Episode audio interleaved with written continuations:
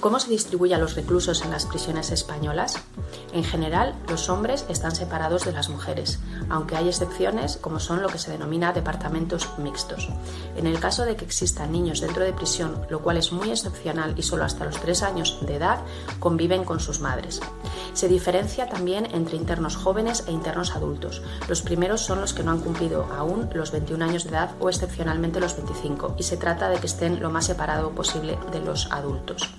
Se distingue también y se trata de separar a los internos que son primarios, que han delinquido solamente una vez, de los que son reincidentes. También a los presos, es decir, de los, que todavía no están condenados, de los penados.